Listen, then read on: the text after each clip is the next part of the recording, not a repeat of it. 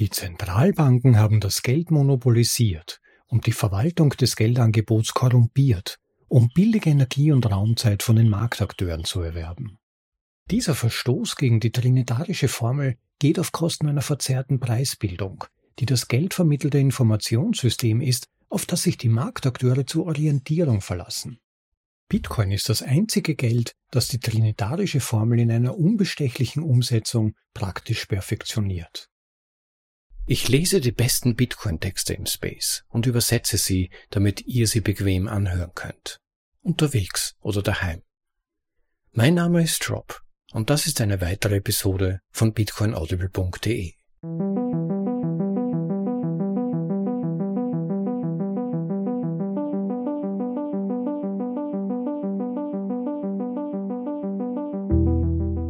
Willkommen zur Folge Nummer 86 von bitcoinaudible.de, dem Podcast mit den besten Artikeln aus dem Bitcoin Space. Für euch in die deutsche Sprache übersetzt und dann vorgelesen, zum bequemen Anhören, ob unterwegs oder daheim. Robert Breedlove hat sich als sogenannter Bitcoin-Philosoph einen Namen gemacht. In bekannten Artikeln wie Herren und Sklaven des Geldes den wir hier auch schon auf bitcoinaudible.de vorgelesen haben. Das war Folge Nummer 8. Diejenigen von euch, die ihn noch nicht gehört haben, sollten sich ihn unbedingt anhören. Robert hat darin einen großartigen Ausflug in die Geldgeschichte gemacht und Einblicke gegeben, wie einzelne Spieler im System immer wieder versucht haben, mit mehr oder weniger auffälligen Tricks sich Kontrolle über das Geld zu verschaffen und den Großteil der Menschen durch das Geldsystem zu unterdrücken und zu kontrollieren. Sollte man unbedingt gehört haben, in diesem Artikel geht es auf einer noch fundamentaleren Ebene um die Funktion des Geldes und Robert beschreibt darin Information, Energie und Raumzeit als die drei substanziellen Elemente des Geldwesens. Und er zeigt auf, dass wenn auch nur die Funktion einer einzelnen Ebene fehlt oder verfälscht ist, das Geld dann seiner Funktion gar nicht gerecht werden kann, ähnlich wie weißes Licht das Ergebnis einer Kombination aller Spektralfarben ist.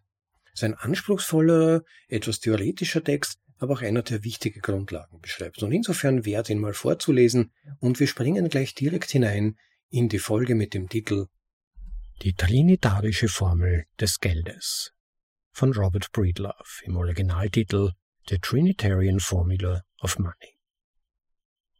Geld ist geheimnisvoll. Es weist eine verborgene Architektur auf, ähnlich wie weißes Licht, das in verschiedenen Spektren sichtbar wird, wenn es durch ein Prisma gebrochen wird. Hier werden wir das Wesen des Geldes durch eine prismatische Übereinanderlagerung von Information, Energie und Raumzeit untersuchen. Geld ist ein menschliches soziales Konstrukt, eine Psychotechnologie, die fast so selbstverständlich zum Denken und Handeln gehört wie die Sprache selbst. Da Reden billig ist, verlassen sich die Marktakteure auf Geld als ehrlicheres Mittel zur Signalisierung von Präferenzen. Die Beschaffung von Geld erfordert Opfer. Es sei denn, man ist Geldfälscher oder Zentralbanker. Da das Geldangebot direkt die menschliche Zeit und Energie repräsentiert, die es auf dem Markt verkörpert. Als wichtigster Koordinationsmechanismus der Menschheit, noch wichtiger als der Kalender, bestimmt das Geld weitgehend wie, wo und mit wem die Menschen ihre Zeit verbringen. Keiner dieser drei Aspekte des Geldes ist gleich. Und doch ist Geld auf eine geheimnisvolle Weise eine Verschmelzung aller drei Information, Energie und Raumzeit. An dieser Stelle im Text findet sich eine Darstellung der Trinität bzw. Dreifaltigkeit von Energie, Information und Raumzeit. Alle drei sind voneinander unterschiedliche Koordinaten der menschlichen Realität, aber alle drei sind durch das Medium Geld abbildbar und haben über dieses Medium Bezug zueinander. In der Moderne haben die Zentralbanken das Geld monopolisiert und die Verwaltung des Geldangebots korrumpiert, um billig Energie und Raumzeit von den Marktakteuren zu erwerben. Dieser Verstoß gegen die trinitarische Formel geht auf Kosten einer verzerrten Preisbildung, die das geldvermittelte Informationssystem ist, auf das sich die Marktakteure zur Orientierung verlassen. Bitcoin ist das einzige Geld, das die trinitarische Formel in einer unbestechlichen Umsetzung praktisch perfektioniert. Um dieses moderne monetäre Rätsel besser zu verstehen, lasst uns einen genaueren Blick auf diese drei Schlüsselaspekte des Geldes werfen. Ein Zitat von Ludwig von Mises Es ist nicht die Aufgabe des ökonomischen Kalküls, die Informationen der Menschen über zukünftige Bedingungen zu erweitern. Seine Aufgabe ist es, sein Handeln so gut wie möglich an seine gegenwärtige Meinung über die Bedürfnisbefriedigung in der Zukunft anzupassen. Dazu braucht der handelnde Mensch eine Methode der Berechnung, und die Berechnung braucht einen gemeinsamen Nenner, auf den sich alle eingegebenen Posten beziehen sollen. Der gemeinsame Nenner des ökonomischen Kalküls ist das Geld. Ende des Zitats. Im Wesentlichen ist Geld ein Nachrichtensystem, das sowohl vergangene als auch erwartete zukünftige Handlungen vermittelt. So wie Worte eine Bedeutung darstellen, so stellen geldwerte Preise eine Handlung dar. Stelle dir das unternehmerische Schlachtfeld als eine sich ständig verändernde, kaleidoskopische Landschaft erwarteter zukünftiger Bedürfnisse vor. Das Ziel des Unternehmers ist es, das gegenwärtige Handeln auf diesem unsicheren Terrain so abzubilden, dass es profitabel ist. Geld ist die Sprache des Wertes, der diese Beziehung zwischen gegenwärtigen Handlungen und Zukunftsvisionen vermittelt, indem sie Preise ausdrückt und wirtschaftliche Berechnungen ermöglicht. Als Sprache des Wertes ist Geld ein unverzichtbares Kommunikationssystem für die Skalierung der menschlichen Interaktion. Die verschiedenen Implementierungen von Geld in der Geschichte waren alle nur Annäherungen an dieses grundlegende Kommunikationsmittel. Gold beispielsweise wurde von den Akteuren der freien Marktwirtschaft im Laufe der Geschichte gerade deshalb als Geld bevorzugt, weil sein Angebot am glaubwürdigsten vor Manipulationen geschützt war. Ein Angebot, das politischen Machenschaften widersteht, bedeutete, dass Goldpreise das Signal-Rausch-Verhältnis maximierten, wenn es darum ging, die Präferenzen der Marktteilnehmer auszudrücken. Geld ist eine Sprache der wirtschaftlichen Berechnung, die Antworten gibt. Erstens, wie viel Kapital gibt es? Zweitens, wer kontrolliert es? Drittens, wie haben sich diese Beziehungen im Laufe der Zeit verändert? Bei den Versuchen, die Implementierung des Geldes so zu verfeinern, dass es seinen grundlegenden Informationscharakter widerspiegelt, war Vertrauen in die Feder des Buchhalters notwendig, um die Bequemlichkeit von physischem Geld wie Gold zu erhöhen, das bei Transaktionen im Raum umständlich war. Mit anderen Worten, schuldenbasiertes Warngeld skaliert besser als aktienbasiertes. Vernetzte Aufzeichnungen über die Aktiva und Passiva von Marktteilnehmern informationalisierten das Geld und beschleunigten die Transaktionsgeschwindigkeit erheblich, indem sie den Kapitalstock, den das Geld repräsentiert, stark quantifizierten.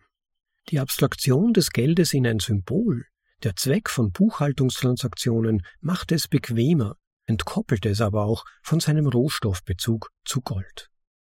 Monetäre Abrechnungen erfolgten nun zumeist später und nicht mehr endgültig, da Schulden zwar mit hoher Geschwindigkeit, aber seltener mit physischem Gold beglichen wurden. Das Aufkommen des aufgeschobenen Zahlungsausgleichs gab denjenigen, die mit der Verwahrung des Rohstoffs Geld, in der Regel Gold betraut waren, die Möglichkeit, Handelspartner zu ihrem eigenen Vorteil zu betrügen. Im Streben nach Bequemlichkeit wurden Kompromisse eingegangen, die das Geld von der Energie trennten, der Substanz, die ihm sein wichtigstes Sicherheitsmerkmal der Unveränderlichkeit verlieh, die Grundlage der Geldknappheit und damit seiner Kaufkraft. Ein Zitat von Mises Es gibt einen allen Lebewesen innewohnenden Impuls, der sie auf der Assimilation von Materie lenkt, die ihre Lebensenergie erhält, erneuert und stärkt.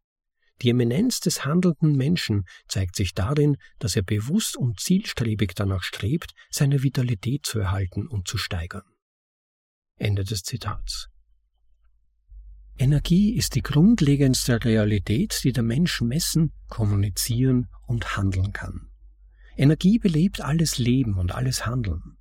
Der universelle Nutzen von Energie in Verbindung mit der Tatsache, dass sie nicht künstlich gefälscht werden kann, verleiht ihr einen hohen Tauschwert unter den Menschen. Zielgerichtetes Handeln ist fast immer auf die Akkumulation von mehr Energie ausgerichtet. Dies ist der Kern des unternehmerischen Gewinnstrebens, des industriellen Strebens nach höherer Produktivität und des animalischen Appetits auf Nahrung, Profite, Produktivität. Nahrungsmittel und alle anderen Ergebnisse des freien Marktes haben einen gemeinsamen Input Energie. Als das Gut, das sich am leichtesten gegen jede Form von Energie oder Energieprodukt austauschen lässt, ist Geld der Inbegriff von Energie im freien Austausch. Um maximale Austauschbarkeit zu erreichen, muss Geld isomorph, also gleich zur Irreproduzierbarkeit von Energie sein. Wenn Energie oder Geld durch einen anderen Prozess als den freien Austausch gewonnen werden kann, ist die Zusammenarbeit eine weniger effektive Strategie.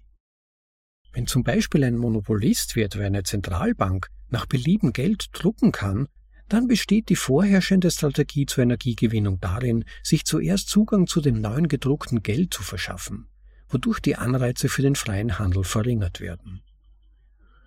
Wohin die Aufmerksamkeit geht, fließt die Energie.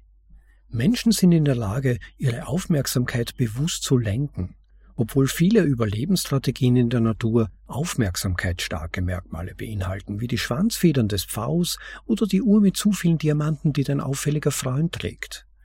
Geld soll der Mechanismus sein, der die Aufmerksamkeit auf die Handlungen lenkt, die die Marktteilnehmer insgesamt für wertvoll halten.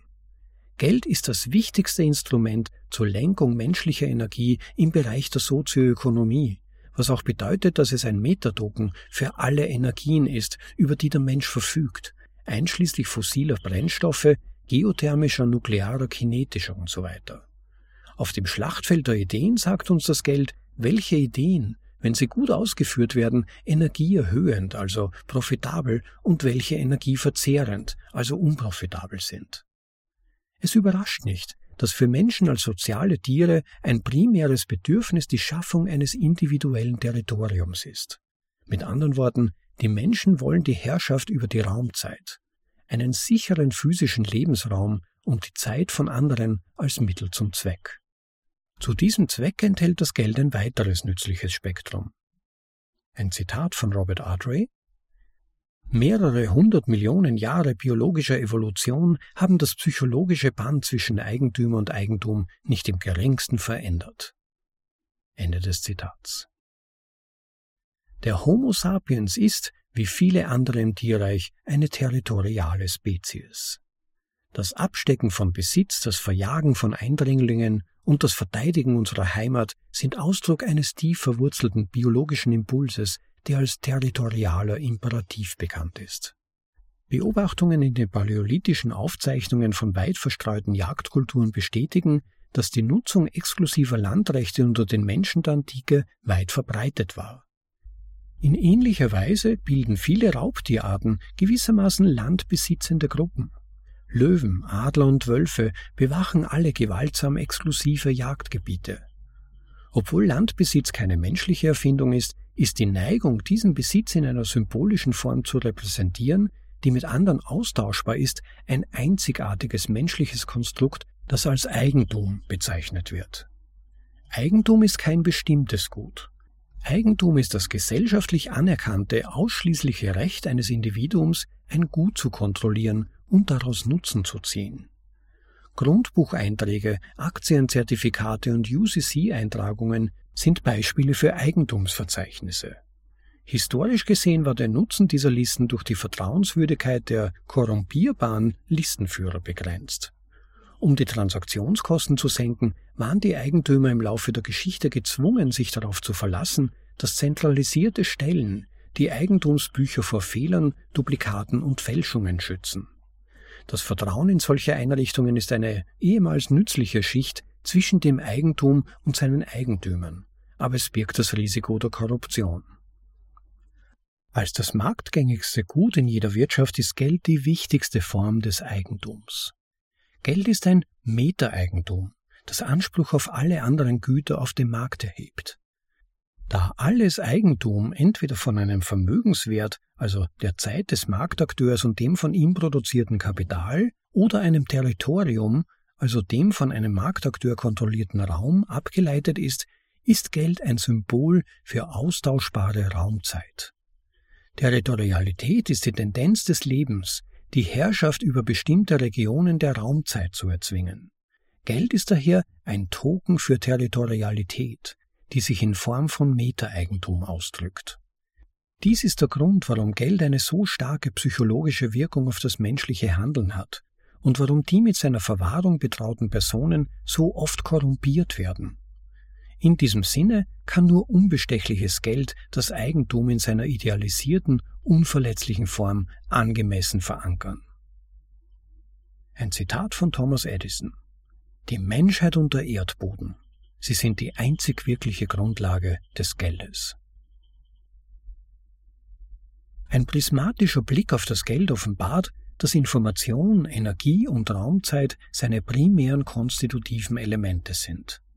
So gesehen können alle historischen Geldversuche als bloße Annäherungen an ein ideales Tauschmittel betrachtet werden. In diesem Sinne können wir Bitcoin als die Erfindung des idealen Geldes betrachten, als einen unveränderlichen Tauschmechanismus, der perfekt auf die trinitarische Formel des Geldes abgestimmt ist. Bitcoin spiegelt am ehesten die primären Phänomene wider, die Geld auf dem Markt verkörpern soll. Information, Energie und Raumzeit. Die Entscheidung, seine Ersparnisse in Bitcoin zu halten, ist eine fundamentale Ablehnung der Tyrannei der Zentralbanken, die Preisinformationen verzerren, Energie in Kriegen verschwenden und den Akteuren des freien Marktes gewaltsam Raumzeit, also Territorium entziehen. Das war die trinitarische Formel des Geldes von Robert Breedlove. Vielen Dank an Robert Breedlove für diesen interessanten Text. Schaut mal auf seiner Medium-Page vorbei und spendet ihm dort bitte Applaus. Den Link zum Originalartikel findet ihr im Eintrag zu dieser Episode auf bitcoinaudible.de. Wie immer, schaut dort mal rein, spendet ihm Applaus für seine Autorentätigkeit. Er freut sich sicher darüber. Ich füge heute zu dieser Episode keinen speziellen Kommentar hinzu, einfach weil heute die Zeit ein bisschen kurz ist und ich euch diese Vorlesung aber schon zur Verfügung stellen wollte. Und außerdem hat Robert Breedlove seine Gedanken, die er hier ausgeführt hat, ohnehin schon in anderen Artikeln noch vertieft. Wen diese Thematik also interessiert, dem kann ich unsere Vorlesung seines Artikels Meister und Sklaven des Geldes besonders ans Herz legen. Das war Episode Nummer 8. Dann Bitcoin ist Hoffnung, Episode Nummer 10 und vor allem auch seine Artikelserie Souveränismus. Die haben wir beginnend mit Episode Nummer 37 auf Bitcoin Audible vorgelesen. Die kann ich euch wärmstens ans Herz legen. Sehr tiefgehende und interessante Gedankengänge, die er darin ausführt. Euch möchte ich noch freundlich ersuchen, den Like-Button zu klicken, wenn euch dieser Artikel, diese Vorlesung gefallen hat und natürlich auch den Subscribe-Button nicht zu vergessen, um automatisch die nächsten Episoden vorgeschlagen zu bekommen und keine zu verpassen und für diejenigen von euch, die wirklich den Podcast tatkräftig unterstützen wollen, die dazu beitragen wollen, dass der Podcast weiterhin werbefrei gemäß dem Prinzip des Value for Value weiterlaufen kann, schaut bitte mal auf unsere Website bitcoinaudible.de und klickt unten, ganz unten auf der Seite den Link Unterstützung und schaut mal, ob ihr da eine Möglichkeit findet, den Podcast tatkräftig zu unterstützen. Es gibt mehrere Möglichkeiten dazu, von einfach ihn weiter zu empfehlen, zu teilen, über die Bestellung empfehlenswerter Literatur über unsere Website bis hin zum Sponsoring oder einfach dem Senden von Sites über die Lightning Wallet, die ihr verwendet oder vielleicht einmal testen wollt, ob sie überhaupt funktioniert. Schickt uns Sites über das Lightning Network. Das wäre wirklich ganz großartig und würde uns sehr freuen. Es freut mich, dass ihr wieder mal dabei wart. Genießt den Tag, freut euch des Lebens und ich freue mich schon darauf, wenn ihr wieder das nächste Mal dabei sein solltet. Vielleicht eben unterstützt durch den Subscribe-Button, der euch auf die nächste Folge dann ja automatisch hinweist. Genießt das Leben. Bis zum nächsten Mal. Ciao. Euer Rob.